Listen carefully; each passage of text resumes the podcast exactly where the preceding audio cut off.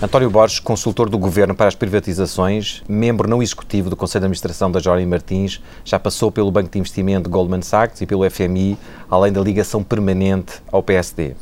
A certa altura, foi o não-ministro mais influente e criticado também deste Governo. António Borges, sente-se confortável com esta definição de não-ministro mais influente do Governo? Isso foi uma invenção da comunicação social. Mas acha normal que um, que um governo, enfim, que tem vários ministros, tenha sentido a necessidade de recorrer a um consultor para tratar de assuntos tão importantes como as privatizações e as parcerias Não é normal, é corrente.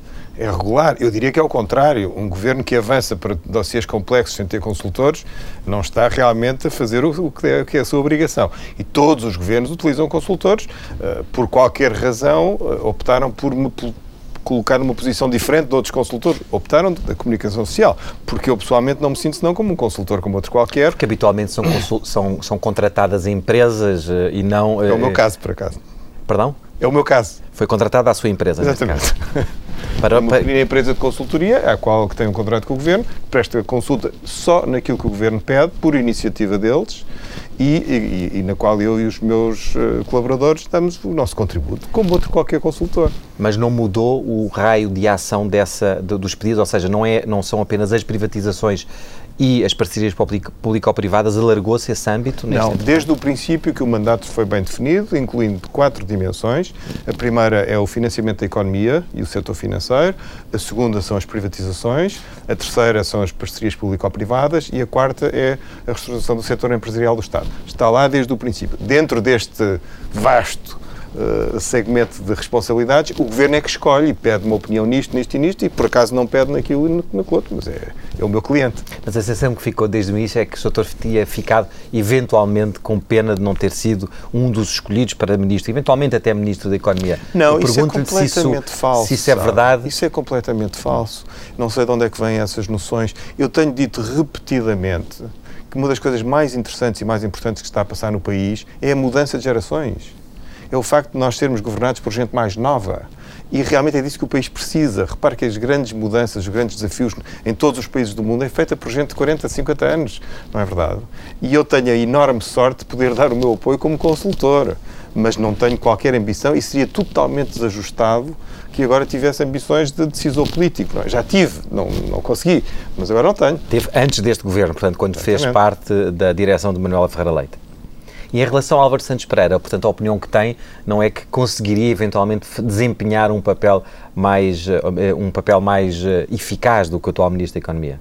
Não, em primeiro lugar, como deve calcular, eu sou consultor do Governo e, portanto, entre outros, do Ministro Álvaro Santos Pereira, portanto, não vou fazer quaisquer comentários, nem críticos, nem, nem de outra natureza, à, àquilo que é o seu trabalho. Em segundo lugar, eu estou num plano completamente diferente. Não estou... É evidente que um consultor tem sempre aquela frustração de dizer, se fosse eu decidir, já estava decidido desta maneira, assim, assim. Mas isso não é um consultor. Um, um consultor não decide, propõe, apresenta argumentos, tenta responder a perguntas e depois são eles os responsáveis e eles é que têm legitimidade para o ser. Então, mas como se processa então a relação com o Primeiro-Ministro e com os, com os, os, ministros deste, deste governo? Pedem-lhe uh, que trate de dossiês específicos, entrega depois documentação, tem reuniões regulares e formais com o Primeiro-Ministro? Tenho reuniões uh, relativamente frequentes com o Primeiro-Ministro, uma vez por mês, uh, habitualmente, de troca de impressões sobre o que é que se está a passar nas áreas da minha responsabilidade. Tenho reuniões muito regulares com outros ministros e secretários de Estado mais ligados aos setores uh, de que eu estou a falar, financiamento da economia, privatizações. Ministro da Economia, neste caso, então. Das finanças. Na, na, parte da economia, fundamentalmente com o secretário de Estado, porque foi nele que o Ministro delegou toda esta problemática das privatizações, da TAP, da Sérgio ANA. Monteiro. Sérgio Monteiro, exatamente. falo muito com o Ministro das Finanças, com o secretário de Estado do Tesouro, com o Secretário de Estado das Finanças, com outros Secretários de Estado de outros Ministérios. Estou falando também bastante com o Ministro da, da, da, Agricultura e do Ambiente por causa da privatização das águas. Tudo isto são setores que, de facto, já tive a ocasião, como sabem, de trabalhar com o Ministro Miguel Relvas sobre a privatização da RTP. Portanto, é pedido do Governo, são eles que me entregam dossiês. Gostávamos de ouvir a sua opinião sobre este assunto. Vamos lá aqui a marcar uma série de reuniões. Umas são, quando se trata de um processo longo, são reuniões frequentes, regulares, sistemáticas. Outras são pontuais. Posso lhe perguntar quanto é que, eh, quanto é que recebe a sua consultora por esta Isso por é esta conhecido. É um montante anual de 300 mil euros. Já tem estado na imprensa para a equipe inteira, evidentemente. A certa altura, enfim, nos contributos públicos que teve sobre estas matérias, tornaram-se um pouco uh, embaraçosos para o Governo, porque foi muito contundente ou foi muito explícito uh, sobre, as sobre uma série de, de, de, de, assuntos, nomeadamente em relação à RTP, uh, depois também em relação à taxa social única, em que a certa altura usou a expressão ignorantes, que foi mal compreendida pelos empresários, que, se, que reagiram imediatamente a essa expressão.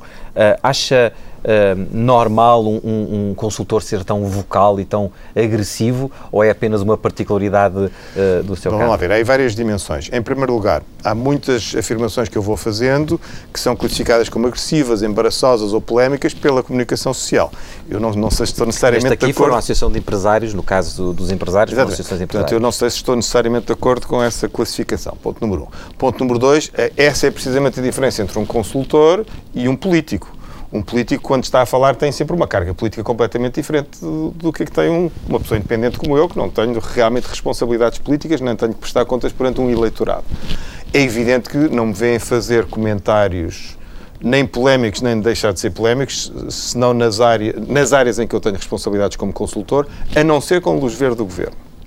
E justamente o caso da televisão é um caso muito interessante, porque aquilo que eu disse na televisão foi exatamente por indicação do Governo, era aquele o caminho. E note bem, isto acho muito interessante salientar, as indicações que me deu o Ministro Miguel Relvas foram precisamente a de que nós não podemos continuar a avançar neste dossiê sem começar a prestar contas à opinião pública. Não queremos que isto saia para a opinião pública sem as pessoas terem, de, de surpresa, é? sem as pessoas terem o um mínimo de informação. E foi ele o primeiro a dar a informação. Eu, por acaso, logo a seguir, dei uma entrevista no, numa cadeia de televisão em que, e lembrei o, o, o, assunto. Mas, portanto, está a ver isto é tudo... Mas foi surpreendente na altura ter sido uh, o António Borja uh, pela primeira vez anunciar qual poderia ser uma das alternativas para a privatização da RTP, o modelo foi, a seguir. Mas não foi. Se, se tivesse, quiser dar só o trabalho de rever a entrevista, uhum a entrevistadora começa-me por, por, por perguntar: saiu hoje à tarde esta notícia assim, assim, é verdade ou não? E eu esclareci. Porque realmente, porque realmente a notícia foi dada pelo Sr. Ministro, como é sua responsabilidade, saiu depois nesse mesmo, nessa mesma tarde no, numa, numa cadeia online e, e, depois eu tive a ocasião de esclarecer. Portanto, não há iniciativa nenhuma da minha parte nesta matéria, note bem. Agora, é evidente que todos os assuntos relacionados com a televisão são, por natureza, polémicos, não é? E, portanto, é evidente que aquilo, eh, com certeza, que levou a um conjunto de reações e muita gente apareceu supostamente surpreendida, etc. Mas isso são outras conversas. Vamos então continuar com o tema da RTP. O Governo decidiu, entretanto, suspender o processo de privatização e essa notícia surgiu no mesmo dia em que o Dr. António Borges, poucas horas antes, uh, tinha dito que a ideia continuava a ser passar a gestão para o setor privado e que havia até vários interessados uh, na RTP. Uh, como é que se explica esta descoordenação? Não, não há desconexão nenhuma, é exatamente o que eu lhe estou a dizer. Eu sou um consultor, quem decide são os políticos, não é verdade? São os governantes, eles é que têm essa responsabilidade. Eu fiz um certo determinado conjunto de análises, aliás, não sozinho, porque havia uma série de outros consultores envolvidos, estudámos os cenários, fizemos propostas, várias coisas em cima da mesa para o Governo escolheu. Em última instância, o Governo escolheu que não era o momento certo para fazer previsão, decidiram fazê-la mais tarde. Mostra bem que eu não sou o 13 Ministro, nem faço parte do Conselho de Ministros, pelo contrário. Os governantes é que têm essas responsabilidades Mas há aqui uma diferença de, enfim, algumas horas entre duas notícias contraditórias, não é? Ou duas opiniões, digamos assim, uma vinculativa que é do Governo, Mas eu a outra não, eu não estou ao corrente da agenda do Conselho de Ministros, eu não sei que se, se é nesse dia que o Conselho de Ministros vai decidir ou não vai decidir uma coisa porventura, uma, uma cadeia de rádio, se não estou erro, fez-me uma pergunta sobre a emissão de dívida pública portuguesa. Pelo caminho, perguntou-me mais uma vez sobre a privatização da, da televisão e eu dei-lhe a resposta standard que sempre dei, a mesma sempre, sobre esta matéria. Calhou no mesmo dia do Conselho de Ministros decidir o contrário. Não há aqui nenhuma questão. Eu não sou membro do governo, insisto neste ponto. Portanto, não, não podem falar em descoordenação. Eu não tenho que estar coordenado com eles, nem, e muito menos eles comigo, não é verdade? Eu dou as minhas opiniões como consultor e, e, e que eles seguem ou não seguem. E, portanto, o cálculo que, desse ponto de vista, não considere uh, que uh, Miguel Relvas tenha gerido mal, pelo menos, a comunicação deste tema? Ouça, já lhe disse que não vou fazer comentários sobre as pessoas que são os meus clientes, não é verdade? O ministro Miguel Relvas tem um dossiê difícil, que ele geriu da forma que lhe pareceu a melhor, é indiscutivelmente um dossiê polémico, é sim toda a gente, e podemos discutir porquê, e as razões pelas quais ele é polémico são bastante infelizes, em meu entender, porque não são do interesse nacional, meu, é, na minha maneira de ver, mas uh, é, é, evidente que é sempre uma, uma missão ingrata. Agora, devo-lhe dizer que, em minha opinião, é um dos dossiês importantes que continua em cima da mesa. A RTP é um problema, a RTP no seu conjunto, portanto, não é só a televisão, as rádios, é um problema muito grave. Nós estamos numa situação em que estamos a pedir sacrifícios tremendos a toda a gente e andamos a gastar 300 milhões de euros por ano durante 10 anos com aquela, aquele conjunto de empresas. E o que é que nós temos para mostrar, de facto? Uma coisa de grande qualidade, que nos encha de orgulho, etc, etc. Desculpe, mas não. A RTP, pelo contrário, tem um problema muito sério da audiência, de dificuldade de concorrência, de, em, em, em certos Já canais... liderou as audiências recentemente, tem vindo a cair ao longo do último ano e meio, coincidente com este, com este governo, mas a verdade é que tinha vindo a subir até a certa altura as audiências. Pois, mas dizer, justamente, repare, se eu gastar ilimitadamente sem ter preocupações orçamentais, faço subir as audiências, basta que eu compre as transmissões de futebol a preço de ouro que as audiências sobem logo extraordinariamente. E esse é que é o problema que está aqui em cima da mesa. Como é que nós podemos estar a pedir às pessoas que paguem os seus impostos todos os dias para depois estar a, gastar 300 milhões de euros por ano numa coisa que realmente não é uma prioridade, não pode ser. Eu sou um defensor do serviço público, nem, nem posso deixar de ser, está na Constituição, é para cumprir. Mas o serviço público não é isto, não tem nada a ver com isto, não é verdade? Nós estamos a falar de como é que se gera bem uma cadeia de televisão, dentro dos meios que são aqueles que estão à nossa disposição e de uma forma que corresponda ao, ao interesse da generalidade dos portugueses. E aí há, de facto, modelos muito diferentes daqueles que estão em cima da mesa. O que está hoje em, em jogo é que há um grande conjunto, quer de interessados na indústria da comunicação social, quer de profissionais, que não quer mudar nada. Nada no assunto. Não pode ser, não é? Não pode ser.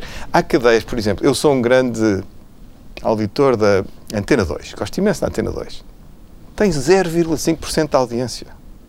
Pessoas acham bem que as pessoas têm de pagar os seus impostos para eu poder ter o privilégio de ser um dos 0,5% que tem direito a ouvir a Antena 2. É, isto, é, isto tem que ser repensado, em termos até de justiça social. Continua a pensar que uh, a melhor solução seria, portanto, a privatização, ou não? Eu sou, sempre fui, claramente, um defensor de que o, o, o Estado não gere bem. A, a gestão privada obtém melhores resultados. A televisão, aliás, é um belíssimo exemplo disso. E, portanto, eh, é perfeitamente possível compatibilizar a gestão privada com o interesse nacional e, em particular, com o serviço público. Isso é perfeitamente possível. A minha convicção é esta. Isso é perfeitamente possível de fazer. E, ainda por cima, super fiscalizado, porque isto não é só fiscalizado cá em Portugal. A própria União Europeia, que hoje é muito, muito dura em relação a ajudas de Estado, nunca nos deixaria fazer uma coisa que não fosse perfeitamente justificada em termos do interesse público. E, portanto, isto é, é, é viável. E é um modelo que permitiria provavelmente a, RTP ser melhor gerida, desempenhar melhor a sua missão e com grande economia de recursos para, para o setor público. Calculo por aquilo que nos está a dizer que não está de acordo com a solução que o Governo uh. Não, não tenho que estar ou não, não, nem deixar de estar. Tenho pena que não se tenha avançado, não é? Mas a oportunidade, e em particular a oportunidade política e tudo mais, ultrapassa muitíssimo, não é verdade? Vamos então falar sobre outro dossiê, o CTT. Uh, os Correios funcionam em grande parte do país, sobretudo nas, nas, zonas de província, como uma espécie de bancos, não é? É lá que muitas pessoas vão levantar as suas pensões, é lá que muitas pessoas uh, pagam as contas. Há aqui um, um lado de serviço público que não pode ficar em causa com a privatização? Não, não, não, não. Pelo contrário, essa é a grande área de expansão dos Correios, de futuro. E, e muitos dos, dos, potenciais interessados nos Correios em Portugal eh, pensam precisamente na capacidade de expansão de todo um conjunto de serviços. Olha, esse é um exemplo muitíssimo interessante. Os Correios, como sabe, são uma atividade em redução que as pessoas cada vez mandam menos correio, não é? Eh, em média, um português, eh, informou ainda hoje o Conselho de Administração dos Correios, um português em média manda duas cartas por ano. E o grande, o grosso dos Correios são as grandes empresas, aliás, um pequeno número de grandes empresas que são os responsáveis pela grande maioria do correio. Portanto, isso só para situarmos o problema. Agora, de facto, por força da redução dos correios, muito provavelmente, se não se fizer nada, a rede de correios tem de se reduzir muitíssimo, com prejuízo geral, porque não há procura, não há. Há estações dos correios com uma receita diária de 4 ou 5 euros. Como é que é possível manter estas coisas a funcionar? É Portanto, o grande futuro está em pegar naquela belíssima infraestrutura, naquela boa organização, que até tem alguma tecnologia muito cobiçada por este mundo fora, e acrescentar todo um conjunto de oportunidades de negócio muito interessantes que vão tornar viáveis coisas que de outra forma teriam de ser encerradas. Serviços é? financeiros. Por exemplo. Já existem, existe a famosa Pay Shop, que funciona muito bem, e todo um conjunto de serviços financeiros que podem ir muito, muito longe se nós assim quisermos. E note bem, nós temos uma posição muito interessante em África, em Angola, em Moçambique, etc., onde há uma expansão extraordinária a fazer em todas estas áreas, porque aí sim não há uma infraestrutura bancária ainda desenvolvida, as pessoas têm dificuldades em receber os seus, os seus pagamentos, etc., e onde os nossos correios podem ter uma, uma capacidade, um potencial de dizer. Portanto, o que nós não podemos é manter os correios espartilhados naquilo que são hoje e, pelo contrário, aproveitar a privatização para lhe dar uma outra Já tem uh, conhecimento de manifestações de interesse? No ah, sim, sim. Todas, desde que o programa de privatizações foi anunciado, que começaram a aparecer uh, interessados, inclusivamente na televisão, devo-lhe dizer, pessoas muito sérias, portugueses, de grande qualidade, não vou revelar, evidentemente, nada do que se conta por aí, que aquilo era para entregar a angolanos e não sei o que mais, e a mesma coisa nos Correios, a mesma coisa uh, noutros, nas águas e por aí fora. O, qual é o melhor modelo para pensar numa privatização dos Correios? No todo ou só alguns uh, serviços? Qual é, ainda estamos no, o, o, processo é para ficar concluído este ano, mas ainda está no princípio. Mantém-se, mantém, mantém Mas ainda está no princípio e, portanto, há uma reflexão em curso que, eh, evidentemente, envolve o Conselho de Administração, envolve o Ministério da Tutela, envolve o Ministério das Finanças, mas há uma perspectiva de alguma ambição, eh, como, como nos outros casos. Quer dizer, não é só está aqui um bom ativo, vamos vendê-lo. É mais do que isso, como é que nós transformamos isto numa oportunidade de crescimento e que traga valor para o país e que traga, de facto, em certos casos, até serviço público, etc. etc. Outro dossiê ainda, a CP. Eh, a privatização da CP Carga e a concessão dos transportes urbanos levanta o mesmo tipo de problema, ou seja, vai implicar uma menor qualidade de serviço? Uh, ouça, uh, é, uh, eu não queria repetir-me, mas de facto o grande objetivo é a gestão privada obter melhores resultados do que a gestão pública. E esses exemplos são absolutamente claros e evidentes. No é caso da, da CP, há um problema em particular que é uma dívida acumulada enorme. Estamos a falar de mais de 3 é um problema financeiro, é um problema que já existe. Certo. Aquilo certo. que o governo Essa dívida feito. ficará sempre do lado do Estado. Isso não lhe posso dizer. Aliás, é um, um, tema que ainda não se começou a tratar, não é verdade? São 3,6 mil milhões de euros. Pois. O grupo eh, acha que é possível encontrar uma solução que uh, acha possível algum, algum privado assumir, uh, assumir essa dívida e ter capacidade para depois uh, tornar Acho a operação? Que não se deve fechar hipótese nenhuma antes de começar uma negociação. Não, nunca se fecham as hipóteses antes de começar uma negociação. Temos de ser realistas, temos de saber o que é que é viável e o que não é. Mas deixe-me falar com mais modéstia. Estes dossiês ainda não chegaram, o Governo é uma matéria sobre a qual ainda não pediu opinião e, portanto, ainda não os estudei. A única coisa que se tem estado a passar, e muito bem, é uma, um reequilíbrio fundamental da, da operação desse setor, nomeadamente o setor de transportes urbanos, suburbanos e de, e de, uma boa parte da CP. Isso já é um progresso notável, mas ainda há muitíssimo trabalho a fazer à nossa frente. Os transportes urbanos também vão ser concessionados, em princípio, eh, este ano. Acha que esse modelo, repetindo sempre a mesma pergunta, que é de facto a qualidade de serviço, a capacidade dos privados de desempenharem este serviço público, pode ser concretizada sem pôr em causa, de facto, o serviço público? Tem de ser tem de ser, é assim. Quer dizer, é evidente que toda a atividade de, de, transportes em área urbana e suburbana tem uma dimensão de serviço público absolutamente crucial e, portanto, essa tem de estar assegurada. Mas isso não é diferente da privatização da ANA, como não é diferente da privatização da TAP, como é não é diferente de uma privatização de, de, um conjunto de outras empresas em que nós tivemos o, o interesse nacional e o serviço público sempre em cima da mesa, claramente. Eh, outra das privatizações eh, que, está sobre a mesa tem a ver com a rede de gestão de resíduos. Também no ano passado privatizámos, há mais de um ano o, país privatizou a rede elétrica nacional. Estamos a falar aqui de infraestruturas, eh, sempre com esta tónica do risco. Do ponto de vista estratégico ao país, que riscos é que consegue antecipar por causa das privatizações das redes, ou seja, das infraestruturas? Acha que Nenhum. tem mais riscos do que a privatização, por exemplo, do. É preciso é que, uma vez que estão em mãos privadas e uma vez que alguns desses setores, nomeadamente certas redes, são de facto monopólios naturais, tem de haver uma regulação muito forte e tem de haver uma regulação que realmente garanta que há um comportamento uh, que corresponde ao interesse nacional, não é verdade? Uh, uh, quanto mais essencial é a infraestrutura, mais importante é esta dimensão. Mas isto não tem nada a ver com a gestão privada. E os exemplos que nós vemos pelo mundo fora são absolutamente esclarecedores nesta matéria. Países com redes fabulosas que funcionam uh, de forma muito superior ao que nós aqui conseguimos e que estão em mãos de privados. Depois é um regulador que determina há, as há regras. Bons, há bons e maus exemplos. O mau exemplo referido é sempre o dos caminhos da ferrovia uh, uh, em Inglaterra, que correu muito mal a privatização. Pois, eu vivi em Inglaterra 10 anos e não tenho essa opinião. Mas, enfim, os números que saíram, os acidentes que aconteceram, refletiam precisamente a desconfiança. Portanto, não era, não era só uma opinião. Pois, eu não sei se esses números são fiáveis. Quer dizer, olha, se quiser falamos disso, acho que os nossos ouvintes talvez achem uma certa graça. Um, um dia há um, um fulano que vai por uma estrada em Inglaterra à noite e adormece ao volante. E cai, sai da estrada. E por azar ia a passar numa ponte em cima de uma linha de caminho de ferro e caiu na linha de caminho de ferro. E vinha um comboio que se esbarrou contra ele. E por cúmulo do azar, vinha um outro comboio em sentido contrário. E dá-se um crash extraordinário, uma coisa de proporções realmente gravíssimas, e isto a culpa é da privatização. Quer dizer, eu acho que isto é caricato, chega a ser caricato quando se põe as coisas neste pé, não é verdade? Enfim, está, portanto, está, está a referir estou a referir um caso concreto, em Inglaterra, não é? Que foi um escândalo extraordinário, não sei o que mais. Isto é um, um, acidente gravíssimo, tristíssimo, que não tem nada a ver com privatização. Aqui é uma coisa que, para já, com uma probabilidade de acontecer praticamente zero, mas aconteceu e foi catastrófico. Mas não me venham dizer que isto tem a ver com a privatização. Agora, também lhe digo, eu fartei-me de andar de comboio em Inglaterra nos 10 anos que lá vivi e fui extraordinariamente bem tratado, porque há uma orientação para o cliente, uma vontade de servir, de atrair as pessoas, de as cativar, etc, etc, que as pessoas se sentem bem, está a ver?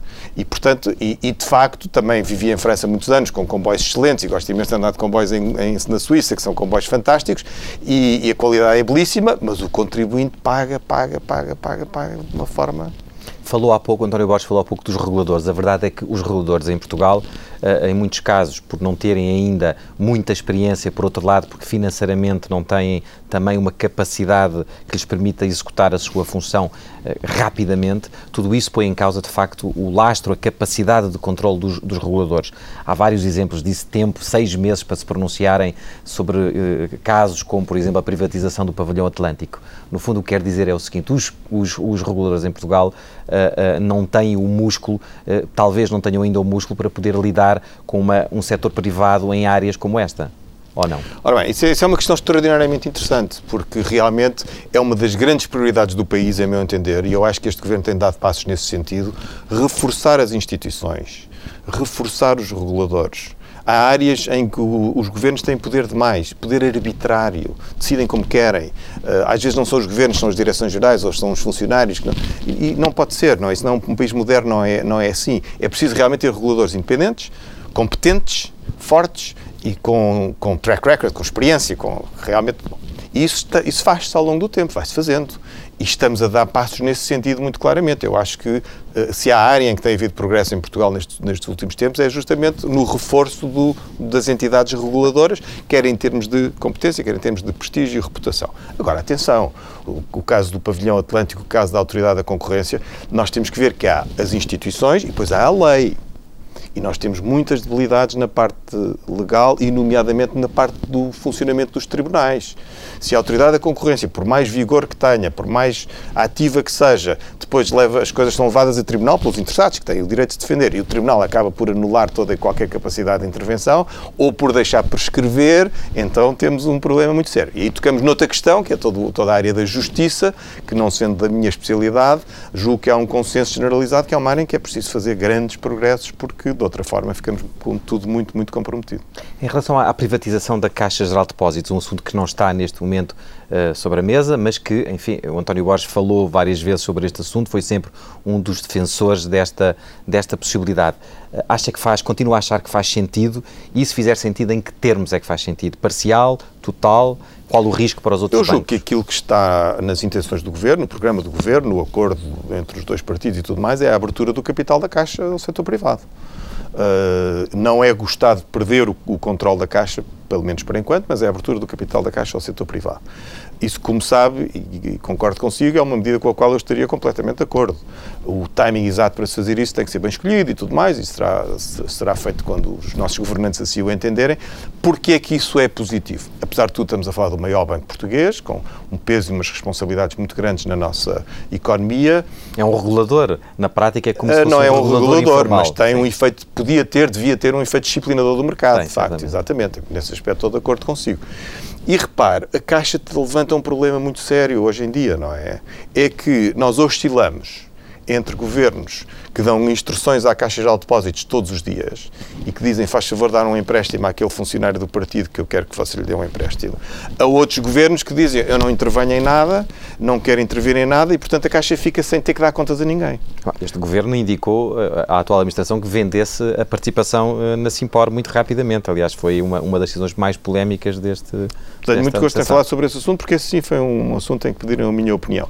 E é o Governo como acionista, atenção, o Governo é o dono da Caixa Geral de Depósitos. A Caixa Geral de Depósitos não pode dizer, tenho aqui 300 milhões de euros envolvidos numa participação, agora vou decidir por minha livre iniciativa se os vendo ou não. Aí, de facto, o acionista tem uma palavra. Mas não é disso que eu estou a falar. Estou a falar, de facto, que na sua atividade diária, a Caixa Geral de Depósitos hoje, existe este, eh, é- é- esta, como é que, este desconforto de o governo, por um lado, gostar que a Caixa atuasse de uma certa maneira, mas por outro lado, não querer dar à Caixa instruções. Porque não é essa a filosofia deste governo, é a sua maneira de atuar. E, portanto, ficamos aqui com um problema de governo da empresa. E eu, aí eu acho que era muito interessante que houvesse, por parte da Caixa Geral de Depósitos, uma responsabilidade de dizer aos seus acionistas, mesmo minoritários, que estamos a tomar estas decisões por estas razões assim assim, damos estas justificações, são este, é esta a nossa lógica e submetemos à vossa aprovação. Eu vivi muitos anos em França, há muitos modelos em França de empresas que são controladas pelo Estado, mas que estão cotadas em bolsa. Eu fui administrador de algumas dessas empresas e tínhamos a obrigação de prestar contas não só ao Estado, mas também aos investidores. Isso é uma disciplina excelente para quem está a gerir, excelente. Obriga a regras, obriga a transparência, obriga a clareza, evita muitíssima corrupção, porque de facto as coisas passam a ter outra, outra luz em cima delas, não é?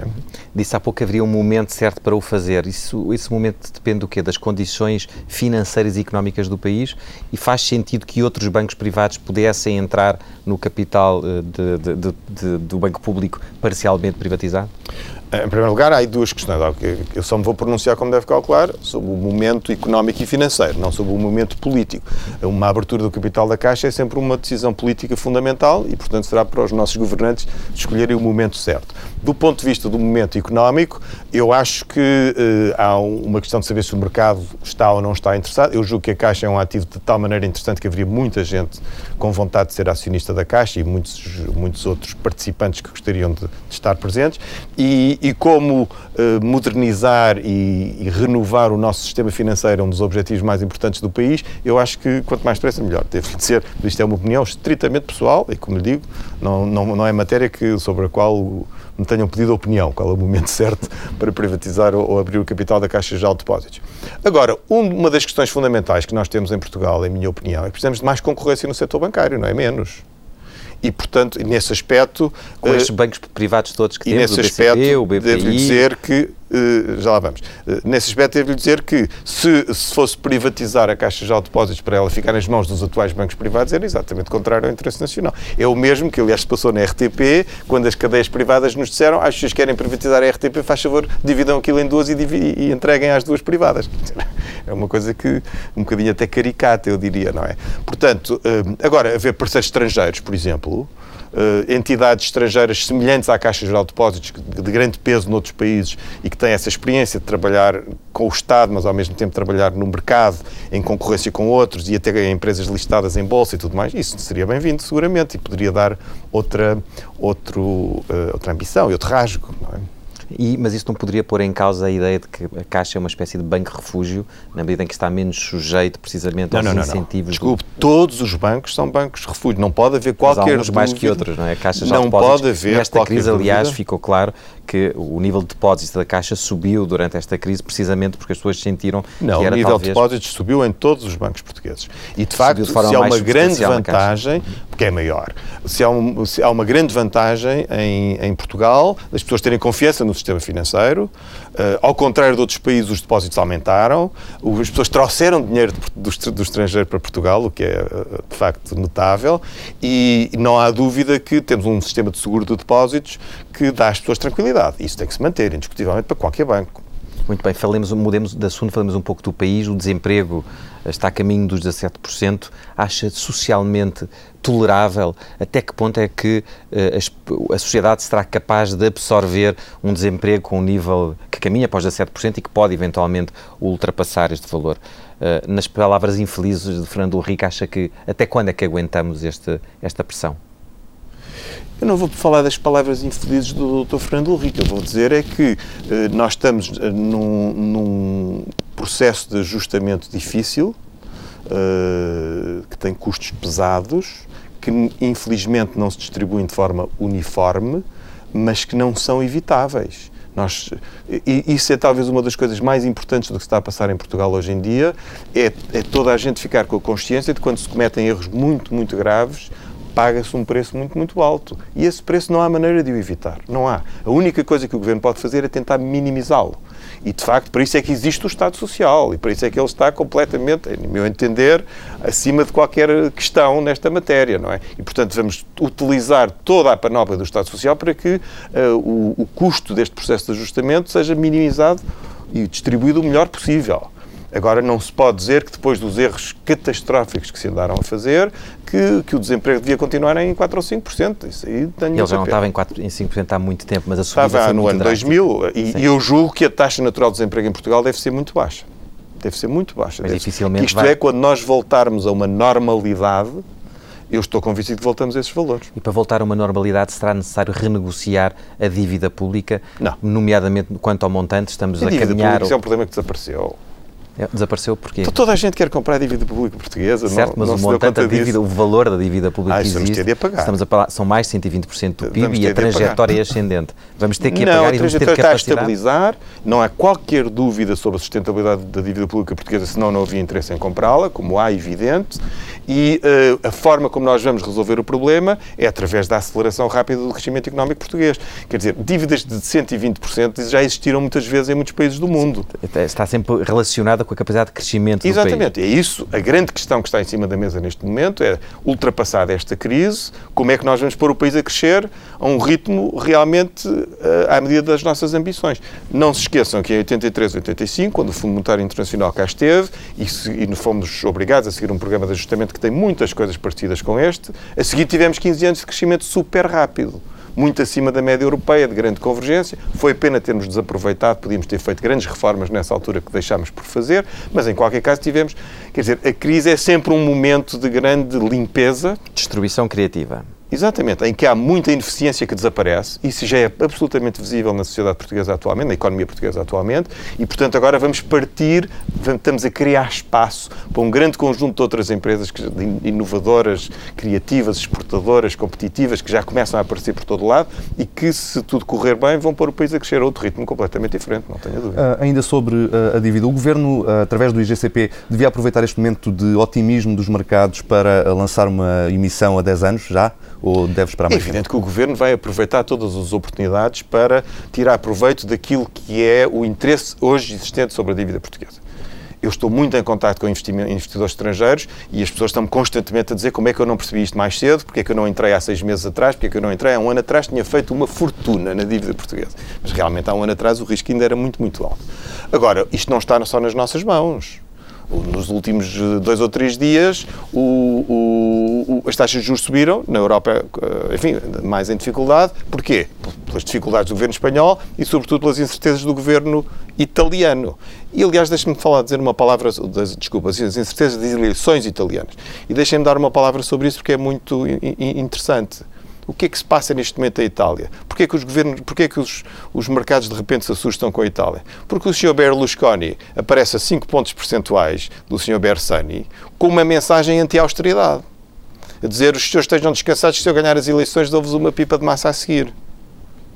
E isto é suficiente só por si para aterrorizar os mercados, está a ver? Eu, aliás, gostava de saber o que é que os nossos socialistas diriam sobre esta mensagem do Sr. Berlusconi, se eles a Itália votariam Berlusconi, Falando que são sobre, tanto contra a austeridade. Uh, António Borges disse há pouco tempo que o país, uh, em teoria, pelo menos já nem precisaria de mais austeridade, precisa é de crescimento. Um, desde há uns meses já largos que o discurso do governo passou a incluir a ideia de, de crescimento, de recuperação de investimento. Uh, afinal, uh, o que é que se passa? Já, já, já não precisamos de facto de mais austeridade ou o governo está a perceber agora que a queda foi tão grande nos últimos anos que temos mesmo que avançar para medidas que incentivem o investimento e a recuperação? Uh, essa pergunta é muito interessante e, e dá para uma longa conversa, mas deixe-me esclarecer duas coisas logo à partida. O que é austeridade? A austeridade é muito simplesmente viver dentro dos nossos meios. Nós temos uma certa capacidade de gerar rendimento, mantemos dessa, dentro dessa capacidade, não nos endividamos, não vivemos do crédito. Está a ver? Este é que é o ponto fundamental. Isso já conseguimos. Esse é que é o ponto. O país tem as suas contas equilibradas. Já não depende do crédito externo. Já produzimos aquilo que consumimos. É? Isso foi um esforço extraordinário por parte do país no seu conjunto, em particular das famílias, que tiveram um aumento notável da taxa de poupança, notável, muito para além daquilo que se previa, e também de redução de investimento e também de, de aperto fiscal. E nesse sentido temos as contas equilibradas e já não precisamos estar a apertar o cinto dramaticamente. Temos ainda um problema uh, de finanças públicas a resolver, que é um compromisso nosso com a Europa, de reduzir o nosso déficit público e com o qual temos que trabalhar a sério. Agora, todo o espaço que se criar por melhor gestão das finanças públicas, abre espaço para mais investimento e mais consumo, está a ver? Esta é que é a grande questão que está em cima de nós. Portanto, em certa medida, o que nós já fizemos é aquilo que custa mais fazer, que é, de facto, apertar o cinto e, e passar a viver dentro dos nossos meios. E aí julgo que há um regresso ao realismo da parte da generalidade da população portuguesa, que as pessoas caíram em si e perceberam não podemos continuar a viver daquela. Agora, o mais difícil ainda está por fazer, que é como é que nós agora, para além de pôr o país nos carris, o que a meu entender já é o caso, agora como é que nós passamos a ter um crescimento económico rápido. Como é que nós recuperamos o nosso atraso? Como é que nós voltamos a 4% de desemprego? Como é que e como nós... é que isso faz? E isso faz justamente com um conjunto de reformas de fundo que são muito mais difíceis de fazer, porque essas são exigentes, são difíceis, são complexas e, sobretudo, têm um problema dramático que é a resistência brutal dos interesses estabelecidos. Nós somos um país muito dominado por interesses fortíssimos. Pode concretizar? São todos aqueles que foram beneficiados pelas políticas económicas dos últimos, dos últimos anos. São corporações, são empresas, são Quais? profissões, são uh, sindicatos. Quais? São... Sindicatos são, não são muitos, mas quais empresas e quais grupos? É são fundamentalmente todos aqueles que viveram, não, não lhe vou nomear a empresa A ou B ou C, como deve calcular, todos aqueles que viveram, uh, graças, que prosperaram, graças a políticas económicas orientadas para o mercado interno, protegendo essas empresas da concorrência estrangeira e dando-lhes situações de privilégio. São sindicatos que têm eh, condições que não são acessíveis à grande generalidade dos trabalhadores portugueses. São corporações profissionais que têm estatutos profissionais que lhes permitem rentabilidades altíssimas por razões de privilégio Quais? que não se devem manter. Uh, corporações profissionais. Quais corporações profissionais? Não vou nomear nenhuma. Não vou nomear nenhuma, mas toda a gente sabe quais são. Portanto, eu gostaria de saber. Ora, o que, é que, o que é que eu quero dizer com isto? Nós somos um país em que, de facto, por todo um conjunto de razões, há interesses extraordinariamente fortes que, de facto, se mobilizam muito bem para bloquear a mudança e que tornam este país muitíssimo conservador. Uh, e é isso que, de facto, pode ser o grande obstáculo a um progresso Já, já temos muito pouco tempo uh, nesta entrevista. Uh, essas reformas estruturais que estão a ser levadas a cabo e que já mencionou têm também uma vertente que é só darão resultados visíveis no médio e longo prazo. É difícil acreditar. Não, desculpe, não. Sei. Há coisas que são. Tem razão, algumas levam o seu tempo a fazer efeito. Estávamos há, há bocadinho a falar em construir instituições fortes e isso não se faz de um dia para o outro, mas há outras que são bastante rápidas. E repare, eh, Portugal tem uma capacidade de ajustamento rapidíssima. Somos uma economia super flexível. Se os incentivos forem postos no, no, no lugar certo, as pessoas respondem imediatamente. E já está a acontecer. Toda esta viragem da economia para o setor exportador, para, para a competição externa, etc., já está acontecer, já é visível por todo lado. Portanto, algumas são muito rápidas. O Governo prevê para este ano uma recessão de 1%, o Banco de Portugal já fala em quase 2%. Acredita na, na, previsão do Governo ou sequer na do Banco de Portugal? Olha, eu não sou especialista de previsão à décima ou à centésima. O Banco de Portugal tem as suas razões para ser mais conservador. É um ponto percentual, não são? É, é mais do que 0,1, é um ponto percentual a diferença entre é a previsão do Governo para o Banco de Portugal. A do Governo é 1, a do Banco de Portugal é 1,9. Isso. 0,9 pontos Eu não, eu não, não tenho sensibilidade para esse tipo de pode ser zero, pode ser, eh, pode haver crescimento, pode haver uma crise internacional que nos dificulta as coisas ainda mais. Eh, não é esse o ponto. Não é esse o ponto, Eu estou pessoalmente convencido que há condições para que no fim deste ano o país já esteja em crescimento económico e para que 2014 seja um, um ano de crescimento económico forte. Agora, o que é que quer dizer forte? Forte de aceleração para uma tendência que pode ser 3, 4, 5% a prazo. O que está previsto Essa é, é 0,8, 1,8, 1,8 nos anos seguintes. É previsto por quem? A previsão do governo português é 0,8, uh, uh, 1,8, 1,8. Eu sou muito, muito uh, mais confiante do que isso. E, e devo dizer que há previsões dessa natureza da União Europeia, do Fundo Monetário Internacional, que eu acho extraordinariamente conservador. E não é uma questão de, de confiança cega nas, na, nas capacidades dos portugueses. É porque já o fizemos. Em 83, 85 tivemos um programa duro de ajustamento e depois tivemos crescimento rapidíssimo a seguir. Porquê é que não somos capazes de fazer o mesmo? O país hoje é muito melhor do que era em 85, percebe? Temos todas as condições para, para um crescimento rápido. Doutor António Borges, eh, de forma tão rápida quanto, eh, eh, quanto possível, está em cima da mesa um corte de 4 mil milhões no Estado Social. Quais são os melhores candidatos, as áreas que são os melhores candidatos a esse corte? Ora, isso é que é justamente o que eu chamava as questões verdadeiramente difíceis. Em primeiro lugar, deixe-me dizer que isto é um corte relativamente marginal. Nós já fizemos cortes muito maiores até agora, nestes, nestes dois últimos anos. Portanto, já estamos na ponta final. De... Portanto, a questão dos 4 mil milhões para mim é uma questão acessória. A grande questão, a questão de fundo, é saber se uh, vamos fazer reformas porque os, os, grandes cortes que fizeram até agora, que foram cortes brutais na despesa pública, foram relativamente horizontais, sem muita seletividade. Agora, o que é preciso é efetivamente reformar o sistema. E há muitas opções. O, o relatório do Fundo Monetário Internacional apresenta opções que estão para cortar 15 mil milhões, etc, etc, e muita panóplia para a escolha. Eu acho que a escolha é muito simples. É ir à Europa, aos nossos parceiros europeus e ver o que há de melhor e adaptar ao caso português. Não estamos a falar aqui em nenhum modelos radicais, eh, diferentes, dramáticos. Não, é, há tanta coisa tão bem feita na Europa que nós só temos Mas isso na prática pode querer dizer o quê? Quer dar um exemplo? de um, um, modelo diferente do nosso que pudesse ser seguido? Eu dou-lhe um exemplo que hoje está muito a merecer a maior das atenções, que é o exemplo escandinavo. Por exemplo, a gente vai à Suécia, que tem um Estado social muito mais generoso que o nosso e mais caro também, portanto as pessoas também estão dispostas a pagar impostos por isso, não é? Mas o senhor não faz ideia do que é o nível de exigência. Não há um abuso. E não é só um nível de exigência no Estado Social, é também um nível de exigência nas empresas. Não há uma empresa que, seja, a quem seja permitido sobreviver se não for rentável, produtiva, eficaz, etc, etc. Percebe? E é esta, este equilíbrio que torna as coisas possíveis, está a ver? Agora, nós queremos ter em Portugal um Estado Social que gasta dinheiro com tudo e com todos, sem grande critério, de uma forma, às vezes, extremamente injusta. E, ao mesmo tempo, permitir esbanjar uh, bilhões de euros em capital mal gasto, despendido de forma como, não produtiva. por exemplo, onde é que estamos a gastar mal dinheiro? Durante estes últimos 10 anos, tivemos das taxas de investimento mais altas da Europa, com crescimento praticamente zero. Não é preciso dizer o mais nada. O é investimento tem vindo a cair em Portugal desde o ano 2000, eh, de forma muito substancial. E nos últimos três anos, então, se contarmos com a previsão para este ano, caiu 50%. Felizmente. Porque isso que se chama investimento não é investimento, é esbanjar dinheiro, é queimar dinheiro. Aquilo que, que, consiste em gastar dinheiro em coisas não produtivas é uma grande carga para as gerações futuras. Percebe? Temos de o pagar e não temos maneira de o pagar. Isso não é investimento. Mas...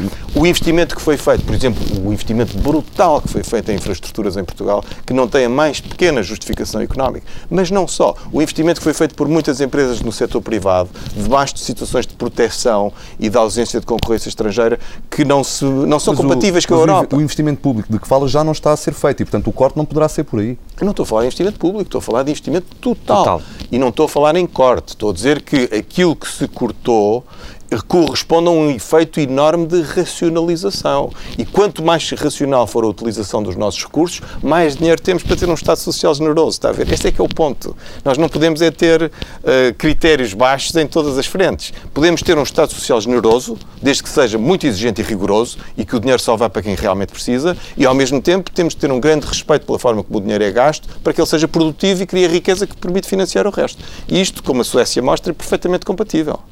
Dr. António Borges, o nosso tempo escutou-se. Muito obrigado.